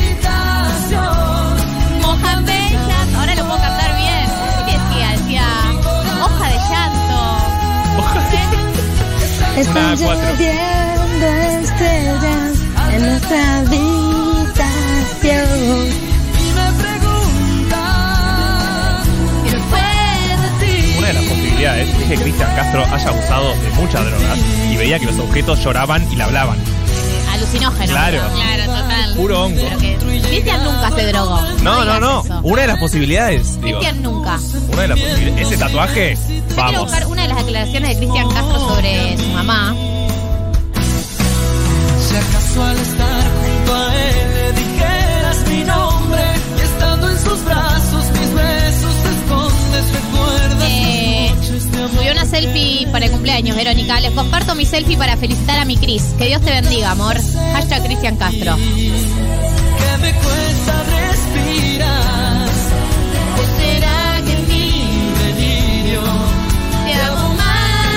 Lloviendo Parece que hay una que dice así. vida. ¿Sonó eso en algún momento, ese momento? De... Sí, sí. Bueno, y también entraste en el momento que no era. Claro, quiero entrar bien esta vez. Si me pueden avisar, me haría muy feliz. Esta creo que es. Está lloviendo ¿Ves que no es fácil entrar bien? No, entraste al final.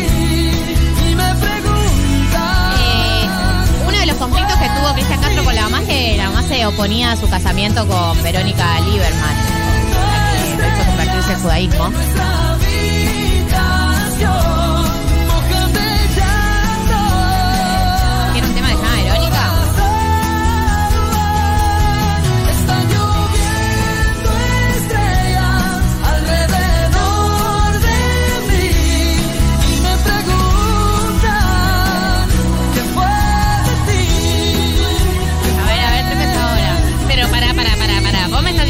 Cristian Castro se casó con una Verónica Lieberman, hijo de Verónica Castro. ¿Se llamaban Verónica las dos? Eh, a ver cómo se llamaban. Es totalmente. Sí, acá me sale. Verónica, Verónica Lieberman. Es un escándalo esto. Nos acabamos de enterar y es un escándalo.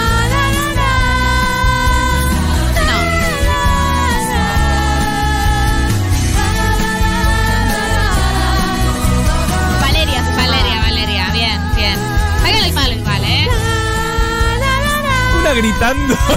La otra Verónica, no, Valeria. Vale- Ve- Verónica, Valeria, Valeria, Güey, casi.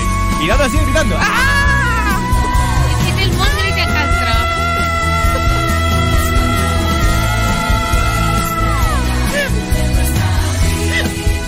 Bueno. No, no quiero que pongas nada. Me hablan al oído, no es que hablo sola. Gracias, Cristian Castro, por esta educación sentimental. 15.27 en la República Argentina, todavía tenemos 33 minutos de programa por delante, así que no se vayan. Eh, y yo quiero decirles que hoy vamos a hacer sorteo. Hoy vamos a hacer sorteo. Yo prometí, hemos prometido que teníamos unos kits de blasfemia muy espectaculares, con muchas cositas, y que los íbamos a ir sorteando a medida que pase diciembre. Hoy, que es el anteúltimo programa, no iba a ser la excepción. Voy a repetir eh, en qué consiste el premio para quienes eh, nunca escucharon este anuncio. Es una tote bag, también conocida como cartera de tela, eh, de blasfemia, grande, para puede entrar una computadora, un libro, cuaderno, muchos libros. O sea, es una bolsa grande eh, que también sirve como cartera. Adentro trae una mini carterita, que la de hoy es amarilla, en general es rosa. Una mini carterita color. que por dentro es de material, eh, el material que mantiene la temperatura. ¿Cómo se llama este material? Neopren. Térmico. No, no es neopren. no sé. Neopren. material- no, es- Neopren es el de los Neopren es el de los. Claro, el neopren es el de no los yo surf. repito lo que me dicen al oído. Si te tiran de un puente, vos te tirás. un material térmico que es una mini carterita que vos puedes guardarte adentro las botellitas de blasfemia frías que las, las tenías en tu heladera, te las metes, salís a la vida, a, a la calle, a donde sea, a una plaza, y te mantiene la temperatura. O sea, es real, porque es linda además, y tiene como una.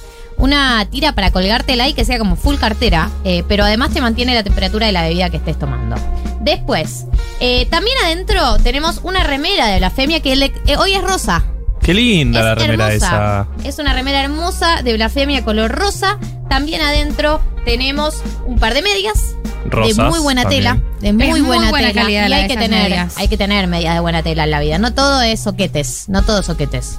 Hay, hay, hay frío a veces. Y tenemos tres vinos blasfemia, vino blanco perfecto para este verano. Todo este kit, todo, todo, todo, te lo podés ganar si participás de las recomendaciones que vamos a hacer a continuación. ¿En qué consiste? Bueno, básicamente puedes recomendar algo que leíste, algo que escuchaste, algo que comiste, algo que... a un lugar a donde fuiste. Una recomendación de cualquier tipo y vamos a elegir arbitrariamente la que más nos guste y se va a llevar este kit de blasfemia. ¿Arrancás vos, Marto? Dale, arranco yo. Eh, aviso, no más pregunto más que aviso. Que manden también captura de que nos siguen en Por Spotify, favor, ¿no? O que aparecimos en nada. su rap de Spotify, algo de.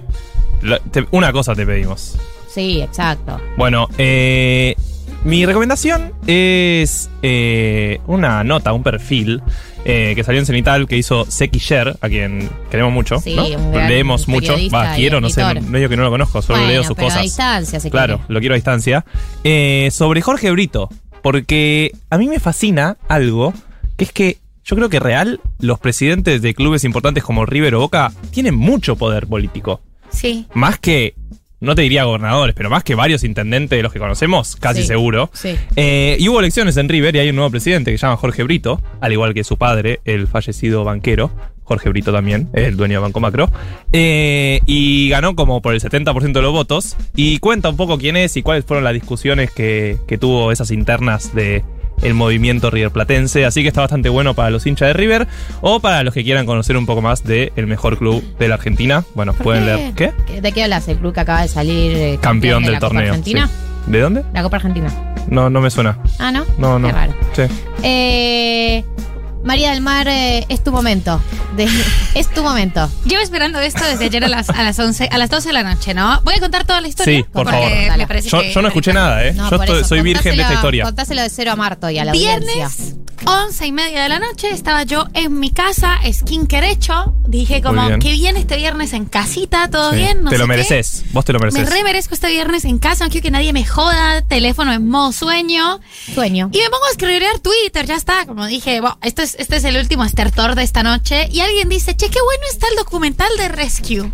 De el rescate de los pibes, de, de los 13 pibes, no sé si se acuerdan, 12 pibes eh, que quedaron atrapados en una cueva en Tailandia. ¿Sabes que vi el mismo tweet? mundial. ¿Vos sabés que vi el mismo tweet? Bueno, eh, ese tweet lo vi y dije, ¿por qué no? No Why tengo not? nada, why not? No tengo Viernes nada a la noche. Viernes a la noche, yo estaba en bombacha y camiseta vieja rota, o sea, como tenía skincare puesto, Sí. todo bien. Me meto a Streamio. El documental es de Nat Geo y me parece que Nat Geo está en Disney Plus, pero ya como que tengo un poco perdidas Sí, eh, no la cronología de las plataformas. Pero estaba ahí el documental y lo puse pensando, esto va a ser cualquier cosa. Me duermo en Eh, 15, Me o duermo en sea. 15, lo pongo para dormir. Claro, ese, eso que pones para dejar de fondo. Para digamos. dejar de fondo. ¿Qué? ¿Qué? O sea, a los 10 minutos yo ya sabía que este producto audiovisual tenía todo lo que yo quiero y necesito. Personajes insólitos, una increíble cantidad de drama, religiones, o sea, tenía En todo, plural. todo un tema querido, Tailandia, llega un, un semibuda tailandés, no sé qué. Bueno, la situación es que, como ustedes saben, eh, esos, los 12 niños que eran No, de, igual los, de no- los 11 a los yo no 16 conocía la años, historia. Vos no te Sí, acordás, en los boludo, eso fue medio mundial. días. Ah, medio acuático, ¿no? Sí, eran unas Ok, cuevas. sí, Claro, acordé, entra perdón. a una cueva en Tailandia, caminando, de paseo, los agarra eh, un monzón. es monzón, chubasco, como no sé bien el, el Monzón es un boxeador, No, ¿no? boxeador y nadie más. Sí, no, y nadie más, no, es monzón, es una, es una cuestión meteorológica. Ok. Eh, pero, pero ustedes creen que inventaron la palabra monzón en Claro, Argentina. no lo creemos, no lo Monzón creemos. Por lo menos lo inventamos. ¿Sabe cuánto pesa? Bueno, llega un, un, un chubasco, una- un diluvio, boludo. Cambia el clima, no sé qué. La cueva se inunda y los pibes no pueden salir de la cueva. Pero esto no es una cueva, es un sistema de cuevas. O sea, es un sistema subterráneo de cuevas inundadas, eh, pero es larguísimo. Debe tener, tiene varios kilómetros. Y los pibes, nadie sabe si están vivos o no. Spoiler, están vivos, pero todos se acuerdan de que están vivos, eh, porque eso fue como un escándalo internacional. Y entonces eh, nadie sabe si los pibes viven o no y nadie puede entrar a las, a las cuevas porque además de ser buceo de cuevas, que es una especificidad del buceo muy particular y supremamente peligrosa porque las cuevas desorientan muchísimo, por lo general están a mucha profundidad, Mm. eh, el espacio es de difícil acceso, entonces la gente se enreda, además de desorientarse no tienen iluminación, no tienen luz natural las cuevas. eh, entonces, realmente nadie sabe bien cómo acceder y además tiene corriente porque sigue lloviendo. Entonces, es un río con corriente en el que no se ve nada, es un huequito y nadie sabe qué hay.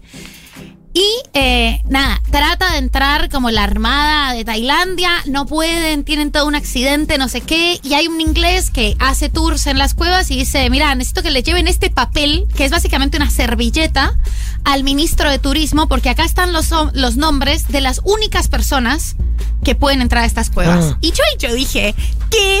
O sea, este nivel de intensidad, yo ya estaba emocionada, parada en la mesa. Y llaman a esta gente que son los mejores buzos de cuevas del mundo. Pero claro, el buceo de cuevas es un hobby y además es un hobby que nadie quiere hacer, pero es peligrosísimo. Entonces, una gente random, hay un mecánico, hay un médico, hay un electricista que en su vida normal tiene otros trabajos y que su hobby es hacer esto y además todos se conocen porque es un hobby bastante Claro. extraño. O sea, tuvieron que pedir al laburo, che, mira, discúlpame, me pido cinco días Medio de que tengo que ir a vacaciones porque... rescatar a unos niños. Claro. Eh, pero, ¿cómo- ¿por qué? Si vos sos electricista. Bueno, no sabes, yo los fines de semana hago esto que es súper peligroso y solo hacemos siete personas en el mundo. Un delirio. Van estos señores en calidad de, voluntarios. Y ahí empieza todo el asunto, primero para bucear ahí, entonces ellos, les voy a contar hasta esta parte y después lo tienen que ver porque es fantástico. Eh, ellos entran a la cueva, logran llegar más lejos de lo que había llegado la armada y se encuentran con cuatro, ahí ya llevaban cuatro días desaparecidos. Y se encuentran con cuatro señores adultos que hacían mantenimiento en la cueva y se habían quedado atrapados y ni siquiera los habían declarado como desaparecidos. No. Ahí estaban a 300 metros de la salida de la cueva. Los chabones dicen, bueno, los sacamos ya, eh, no podemos volver a salir y entrar, entonces los abrazamos y les damos un regulador un poquito del aire que tenemos. Y sacándolos, claro, la gente le da claustrofobia, no entienden, es supremamente miedoso eso. eh, se golpean, los golpean, casi ahogan a dos, los sacan vivos y ahí es donde dicen, si encontramos a los niños, no los podemos sacar buceando. Porque si los encontramos, deben estar a más de un kilómetro y una persona que no practique uso de cuevas no se banca esto y se van a ahogar y nos van a ahogar además. Claro. Tremendo. No, no, ustedes no, entonces empiezan a llamar, son como los Avengers y además son unos señores. Eh, necesito, y esto es una necesidad, que lo vean. o sea, necesito que lo Programa vean. que viene, debate. O sea, en vivo, este lo vemos en vivo. Comunidad, eh, lo comentemos. Yo lloré, me emocioné, dije, no, no puede ser, no puede ser. O sea, Sola en la casa. Sí. sola en la casa pensando, es el mejor viernes de mi vida.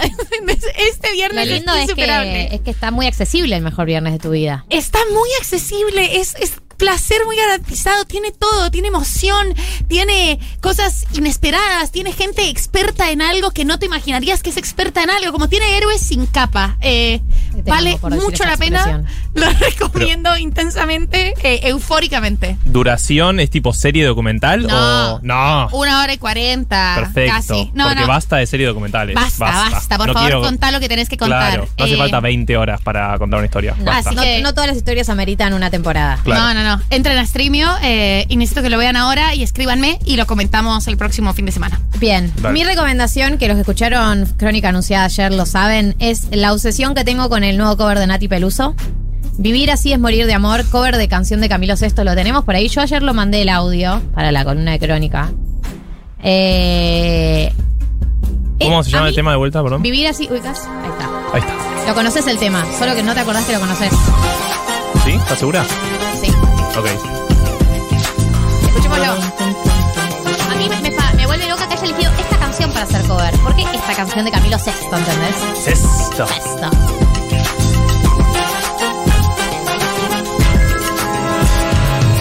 Siempre me traiciona la razón y me domina el corazón. Además, la letra de esta, de esta canción es espectacular. Es muy para educación sentimental. Siempre me traiciona la razón y me domina el corazón. No sé luchar contra el amor. Siempre me voy a enamorar de quien de mí no se enamora. Durísimo, durísimo. Y es por eso que mi alma llora. Que mi alma llora y ya no puedo más. Ya no puedo ¿Cómo se llama el documental? Siempre seré The Rescue, el rescate.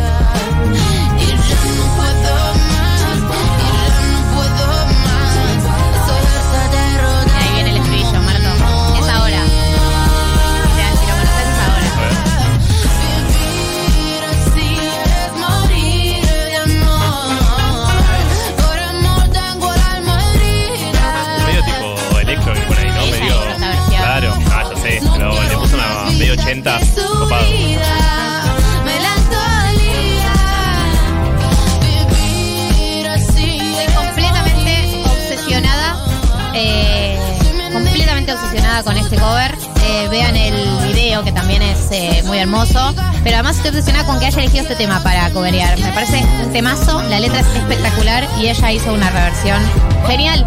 Gente, 1140 66 000 pueden mandar sus recomendaciones eh, y participan por el tremendo kit de blasfemia. Eh, hasta las 4 de la tarde tienen tiempo. 15.42 en la República Argentina y ahora sí, eh, después de una semana de posponerlo, de esperarlo, de solicitarlo, podemos entrar en el dilemas incómodos de esta semana, María del Mar. El aire es tuyo. El aire es tuyo. Literalmente. La rea. Así soy. Esto es radio. Eh, bueno, el tema de hoy es un tema que a mí me, me interesa particularmente, eh, sobre todo en estos tiempos que estamos tan cerca de esa reunión obligada con la familia. Y es las fiestas y esos encuentros familiares eh, a los que muchas personas nos sentimos presionados o presionadas, muchas personas no sabemos cómo negarnos, muchas personas hace tiempo dijeron yo no me voy a bancar situaciones incómodas. Pero para mí tienen un condimento particular este año y es que eh, yo voy a hacer una cronología muy basada también en, en mi historia personal, aunque tengo distintas fuentes eh, que opinan sobre esto, pero creo que lo que, lo que tienen de diferente es que, digamos que durante el, el 2016, 2017, 2018, eh, al menos yo personalmente, adopté una postura súper radical con la familia y con respecto a mi familia. Lo que no me gusta no me lo banco y a mi tío Facho no me lo banco y no me quiero sentar en esa mesa con mi tío Facho. Eh, lo que me, me generó obviamente una cantidad tremenda de conflictos que yo estuve dispuesta a sostener en ese momento, que me pareció que en ese momento era la, la mejor postura política también, o lo que iba de acuerdo a lo que yo quería hacer y a las cosas que yo apoyaba o no apoyaba. Después de la pandemia, eh, y esto de vuelta lo digo a título personal, pero para mí pasó algo, eh, sobre todo como una persona migrante, y al estar acá y al estar lejos de mi familia, y fue que se, se revalorizaron un poco esos vínculos familiares eh, que yo creía mucho más prescindibles de lo que realmente eran. Y yo no sé si esto, lo que me pasó a mí, es totalmente individual. No sé si es bueno o malo. No sé si, si tiene que ver con cierto revival más conservador de las relaciones que tuvo la, la pandemia. Pero a mí, personalmente, al ver que cuando las personas tenían una cantidad acotada de otras personas con las que podían verse, la mayoría de personas que yo conocía eligió a sus familias, a pesar de haberlas odiado, a pesar de no haberse sentado a una mesa con el tío Facho durante mucho tiempo, pero ante la inminencia de la muerte, la gente volvió a elegir cierta cuestión un poco más primaria y más básica de esos vínculos, o a sus parejas, que es algo que ya hemos hablado mucho en estas educaciones, senti- educación, en estos dilemas incómodos. Me surgió un. eh, no es tan fácil. eh, no es tan fácil y hashtag es más, complejo, ¿no? Eh, Che, buen hashtag. eh, hashtag es más complejo. Nunca lo había pensado. Somos TT en este momento.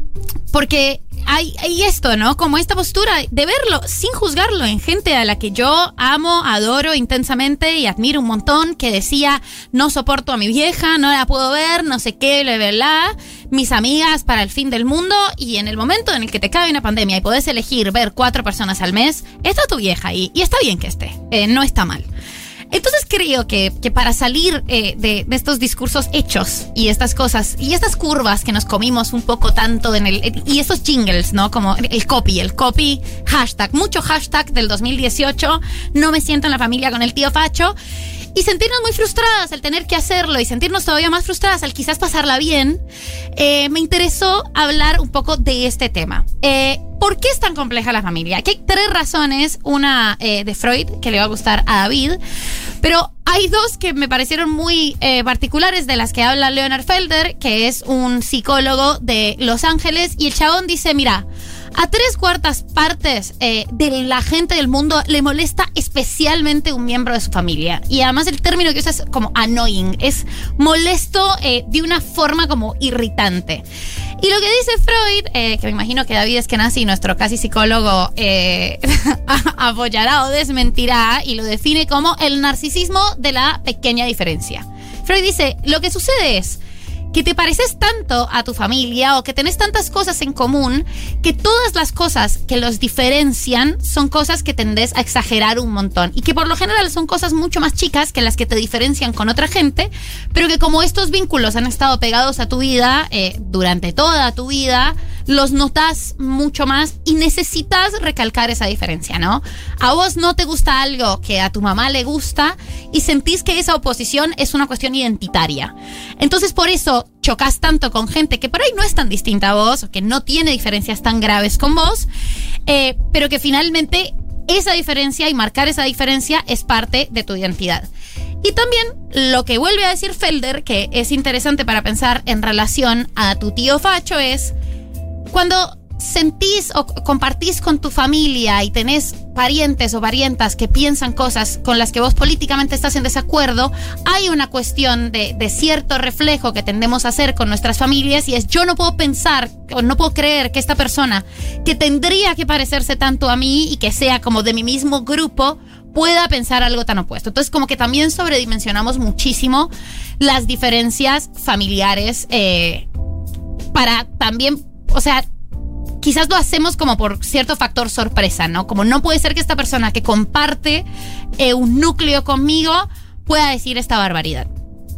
Con respecto a esto, hay que tener en cuenta que todo esto genera algo que es muy sistemático en las familias y es que las familias históricamente para evitar los conflictos se han vuelto muy pasivo-agresivas en su forma de lidiar con el conflicto. Entonces, Sí, claro, claro. como... Sí, claro. sí, claro que lo sé. Sí, claro. No puedo hacer o no me puedo relacionar como una adulta que le diría a alguien, che, esto no me cabe mucho, te pido por favor que no llegues tarde, sino que lo que hago es para no generar el conflicto en ese momento, voy acumulando y cuando vos no me pasás bien la sal, yo te saco en cara que no me pasaste bien la sal ahora y que hace 15 días dijiste no sé qué y que hace un mes no me saludaste. Cuando era y que- chica una vez. y que, claro, todo está ya, todos los vínculos vienen muy, muy, muy sobrecargados. Y por eso también hay como esas agresiones que son tan incómodas, que todas las personas que estamos en familia las conocemos muy bien. eh, y que además generan una tensión. Uno sobre todo Son lo ve. eh, vínculos muy viciados también, ¿no? Como que nada está librado de cargas No, históricas. todo tiene una valija. Todo tiene una valija que pesa una bocha. Todos los vínculos tienen una valija que pesa un montón. ¿Qué pasa? Estas son las cosas, o esto quizás ayude a entender un poco qué es lo que nos pasa con estas personas eh, a las que queremos y a las que ese afecto también nos hace chocar justamente por esa cantidad de afecto. Esperamos que piensen ideológicamente de una manera, esperamos que se comporten de una manera. Pero a mí lo que me parece interesante pensar en este momento, en el 2021, es, no es, uno, nuestra obligación ni evangelizar, ni discutir, eh, ni tampoco es una obligación ideológica tener discusiones durante las fiestas. No es una obligación ideológica, eh, ni es una obligación moral, y sobre todo no es una obligación moral tener que debatir eh, en un momento en el que esto va a ser extremadamente doloroso o va a ser extremadamente incómodo para nosotros y nosotras. No, yo de acuerdo, pero es verdad que también hay integrantes de la familia que les gusta sacar temas picantes, que lo hacen adrede, digamos, que les gusta. Che, hablamos de, viste, que, que, sacan el tema, que es como si les gustara el conflicto. Yo estoy muy a favor, eh, de más chica me, me mataba en las cenas familiares. En un momento de la vida uno decide que no vale la pena. Eh, pero sigue habiendo en mi familia muchos integrantes que sabiendo lo que va a generar, eh, les gusta sacar temas que generan respideces. Es el tío que viene, te agarra de arriba, te aprieta demasiado. Eh, ¿qué pasó con...? Y Pero tipo, tío, "Mm, ¿qué el- decís? Lo hace exactamente para eso. Hay cierta burla y cierto goce de la familia, sobre todo con nosotras eh, y nosotras que hemos generado y hemos tenido todas estas posiciones progresistas que son medio disruptivas en familias mucho más conservadoras.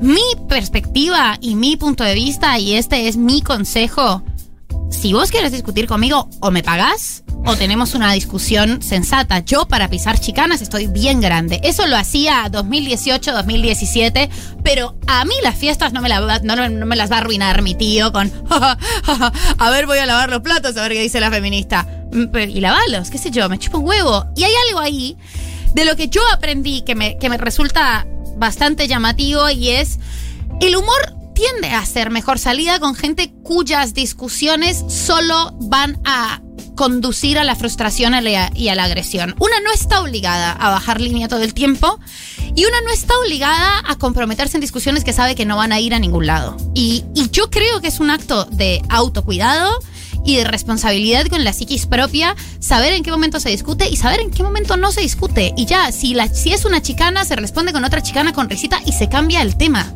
Eh, ¿Por qué? Porque la gente de tu familia no piensa como vos, puede no pensar como vos. Vos podés querer a gente que no piense como vos, que es la peor parte, pero vos podés, de hecho, hacerlo. Vos podés jugar una cosa más de, de persuasión, pero incluso si no hay persuasión, vos podés sentir afecto por gente que no piensa cosas como vos y que sin embargo ha compartido con vos un montón de ámbitos de la intimidad eh, y de la vida. Y creo que esa, no esa diferenciación, pero sí elegir mejor las batallas, cuidar más las energías y entender cuáles son los, los, las discusiones que son eficientes eh, o que realmente generan debates constructivos, es algo que a mí personalmente me cambió bastante eh, la, la perspectiva vital. Y también dejar de luchar tanto y dejar de de cumplir o de seguirme obligada a este imperativo moral de las cosas eh, que yo no puedo escuchar y con las que y gente con la que yo no me puedo sentar en una mesa que en un momento fue en un fue bastante más amplia esa, esa, esa rama y fue bastante más amplio ese grupo de personas que gente con la que yo tenga diferencias morales totalmente irreconciliables. Y yo sí creo que está bueno sentarse en la mesa con gente que, no con la que uno tiene diferencias morales irreconciliables, pero con gente que piensa distinto a uno. Claro, que a veces es eso, a veces es, a ver, eh, tener una postura política distinta, creo que podemos, podemos convivir, pero a veces que eh, hay algunas declaraciones eh, morales y de valores que tienen a unos familiares que uno le hace repreguntarse si quiere seguir compartiendo tiempo con una persona que piensa así y que no es eh, usamos las Taser o usamos la- las pistolas normales, son, tienen que ver con valores mucho más profundos sobre derechos humanos, sobre mm, las clases sociales, qué sé yo, sobre como concepciones del mundo que uno dice, bueno, también hasta qué punto yo quiero pasar tiempo con esta persona. No, hasta qué punto vos podés ser feliz también, ¿no? Con esas conversaciones. Que es como. Que aunque no entres, como a veces solamente Claro, ser testigo te- de que están diciendo esas cosas, ¿no? Presenciar a una persona diciendo esto, te dan ganas de decir como me voy a la mierda. Incluso si no digo nada, no quiero estar acá. O sea, no quiero formar parte de. No la paso de- bien, de este como. sí. Para mí, eh, lo más importante es pasarla bien. Eh, pero sobre todo eso, como no seguir imperativos morales ajenos, eh, ver hasta qué punto el tema se puede disuadir. Eh, y ya, yo no hablo de cosas que en cuya discusión no va a ser ni eficiente ni cuya discusión se va a iniciar por un palito que me tiran. No piso palitos. Eh, ahora no piso palitos a no ser que me paguen plata y menos en las fiestas, y también entender o, o, qué sé yo, poder lidiar con que uno puede sentir afecto por gente horrible. Y, y es así, o sea, No, eso sí. eso no se puede alterar. A mí me gustaría alterarlo, y sin embargo me encuentro todo el tiempo con, este, con, con esta rueda en la que me parece muy difícil de cambiar. Obviamente que si yo la voy a pasar mal en una cena, me paro y me voy. Estoy grande para pasarla necesaria, para, para quedarme en un lugar obligada en el que la voy a pasar mal. Pero tampoco me quiero parar y me quiero ir por sentirme mal con mis propias convicciones políticas y por sentirme menos ante mis convicciones políticas, por sentarme en una mesa con gente que en algún momento dice cosas con las que no estoy de acuerdo, pero gente por la que siento afecto igual. No, eso yo creo que, que- que estoy de acuerdo, que, que- que se puede sentir afecto, por supuesto, y que se puede convivir con gente con la que piensa distinto, por supuesto, porque también en la familia, también por un tema generacional, pasa mucho que uno se encuentra con un montón de tópicos en los que piensa distinto, pero, pero eso, pero también, viste, entra la discusión de eh, que si bien yo también estoy de acuerdo con que no hay que excederse de tipo, bueno, la familia no significa nada, eh, uno se arma su propia familia, todo eso es verdad, pero también es verdad que hay un lazo como primario ahí que tampoco es que es gratis de, de soltarlo de un día para el otro. También uno se pregunta hasta qué punto yo tengo que seguir compartiendo espacios con X persona porque es eh, un familiar o cercano o más lejano, pero digo, hasta qué punto la- la- la- el lazo de sangre justifica que yo tenga que seguir con- compartiendo espacios por, por esta con esta persona. Que igual, repito, como que tampoco implica, tampoco implica tipo, ah, soltar a familia, tu familia son tus, tus, tus- sus nuevos vínculos. No, yo no, yo no pienso eso, yo pienso que la, la familia, por lo menos en mi caso, eh, tiene un vínculo, algo primario re importante.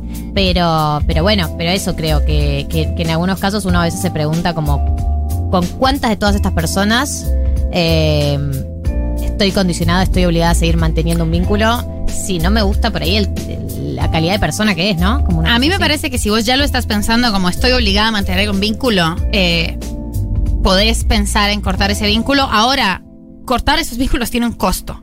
Y tiene un costo que es alto y muchas veces es un costo que repercute en, en vínculos con personas que sí quieres conservar el vínculo. ¿Qué pasa? Que si yo me peleo con mi tío el que me cae mal, mi papá ya no puede pasar la Navidad con mi tío el que me cae mal y entonces va a tener que ponerse una situación en la que, ok, paso la Navidad con mi hija, pero también quiero pasarla con mi hermano, que es medio choto y hace estos comentarios que a mi hija no le gustan y mi hija no se sienta con mi hermano, pero entonces, y ahí finalmente para mí va a ser costoso porque yo sí quiero pasar la Navidad con mi papá y lo estoy obligando a ponerse en una posición incómoda. Yo puedo elegir si quiero que se pongan en una posición incómoda, pero digo, no hay forma en la que cortar vínculos con la familia sea, ah, listo. No, por Le supuesto dejas que de no. hablar y ya está. Esto tiene costos, tiene motivos, tiene motivaciones. Se puede pensar, lo puedes hacer, hacelo. Eh, si, si es algo que te genera sufrimiento y que te genera muchísima angustia, hacelo. Ahora, sabé que esto no es tan fácil como soplar y hacer botellas, que tiene costos emocionales, que tiene Soplar costos afectivos. Eso es lo fácil. Eh, es Soplar muy y hacer difícil soplar y ah. hacer botellas. Yo no sé por qué existe ese dicho, ok. Eh, pero es un dicho colombiano que se me ocurrió. Eh, y que vas a tener que medir muy bien eh, cuáles van a ser esas repercusiones familiares y cómo te va a afectar a vos eh, en lo afectivo, en lo emocional y en lo sentimental. Y que no es tan 2018, no está, tu, dijeron esto que no te gusta, ya está. Tus amigas son tu familia. Tus amigas son tu familia, pero probablemente tus amigas también tienen una familia con la que quieren estar. eh, y eso también te haga replantear un poco cómo es ese vínculo. Yo no voy a endiosar los vínculos familiares, ni en pedo. Eh, no creo que sean mejores o peores para nada. Sí creo que son extremadamente complejos y que cortarlos y erradicarlos es muchísimo más difícil eh, de lo que parecería o de lo que pareció ser en algún momento discursivamente y que incluso ahí eh, sí vale la pena, al menos al margen de, de si esta relación me cuesta trabajo sostenerla, pensar que si no te cuesta trabajo sostenerla, pero te sentás en una mesa con gente que dice cosas que vos, con las que vos no estás de acuerdo, sabes que puedes evitar el tema. No es, no hay un imperativo moral, ni un imperativo militante, ni un imperativo ideológico Por para que vos estés discutiendo cosas que simplemente no tenés ganas de discutir en un ámbito. Para eso tenemos ámbitos de militancia, ámbitos de discusión, e incluso si quisiéramos convencer a nuestros parientes ideológicamente contrarios a nosotras, te prometo que pararte de una mesa y tirarla no es la mejor manera. Eh, la risa, la chicana, el humor y la persuasión funcionan un toque mejor, eh, pero lo más importante es, no estás obligada moralmente ni eh, éticamente ni de, de la militancia de tus convicciones, no estás obligada a hacerlo. María del Mar, esto es Dilemas Incómodos. No vamos a ir a tema ni nada porque nos tenemos que ir. Eh, quiero decir dos cosas. Primero nos preguntan si seguimos el año que viene. En principio sí. ¿No? Y la ¿Estamos semana que- todos? ¿Ustedes están para el año que viene? Sí, si estamos, estamos. ¿Están para el año que viene? ¿Nos matamos o nos Vale. matamos? Eh, David. Mar. Bien, bueno, estamos todos, así que me parece que sí, que seguimos, no sé, vamos viendo. Vamos viendo. Le hablamos en ¿Y la semana que viene? La semana que viene estamos, sábado que viene, último programa del año, así que vamos a tener un repaso de los mejores momentos del 2021 en 1990. Eh, si quieren mandar recomendaciones, pueden hacerlo por nuestras cuentas de Instagram en la semana. Y quiero decir, la ganadora de eh, Blasfemia es eh, la persona que mandó el mensaje. Olis, recomiendo a Net. Está el lindo de Adam Driver. Cópense con los vinos, chicos. Acá precariedad, dos laburos, pero no vacaciones. Hágame un enero lindo con vinos de Blasfemia. Eh, ahora te vamos a escribir por privado para pedirte tus datos. Eh, yo ahí le puse un hola por WhatsApp eh, para que sepas quién Hola, es. hola perdida. Hola, ¿qué haces perdida? Eh, y yo quiero agradecerle a David Eskenazi, gracias por venir. Marianela Ego, gracias por venir. Eh, Mechis y Martín, gracias por venir también. Gracias a vos por venir.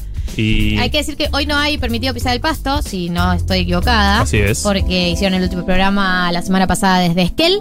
Así que, o sea, cuando terminaste. Si nos quedamos. Ah, ya, después. Hacemos. por- pone- ¿Me pones eh, lloviendo estrellas de nuevo, por favor? para, ¿nos vemos el viernes? ¿Eh? ¿Nos vemos el viernes? El viernes hay fervor, entradas agotadas, hay educación sentimental en vivo. Hay educación sentimental ¿No venís el en vivo y da- Un barnizba, acá se un barnizba. David. un barnibá. Mirá cómo lo decís. ¿Tienes un falta de respeto a la comunidad, como lo dijiste. Gente fue cancelada por mucho menos. Si hago de cuenta que no te he perdido, no hay un programa después de nosotros, podemos quedarnos acá hasta el fin. Soy muy buena improvisando letras. Realmente, seguí, por favor. Estás muy en eso, ¿eh? Eh, Hoy es un sábado, no hay nada domingo, seguimos cantando todo el año. Eso ya lo. Tengo tanto sed Ah, y también cantás, es como una mezcla. Veamos quién se ganó los vinos de blasfemia. Los entrego hoy. Increíble. Son muy buenas. Deberías estar en la barra brava de Boca y estoy. canciones. Ah, bueno. Bueno, bueno, tema. bueno. Bueno, bueno, bueno.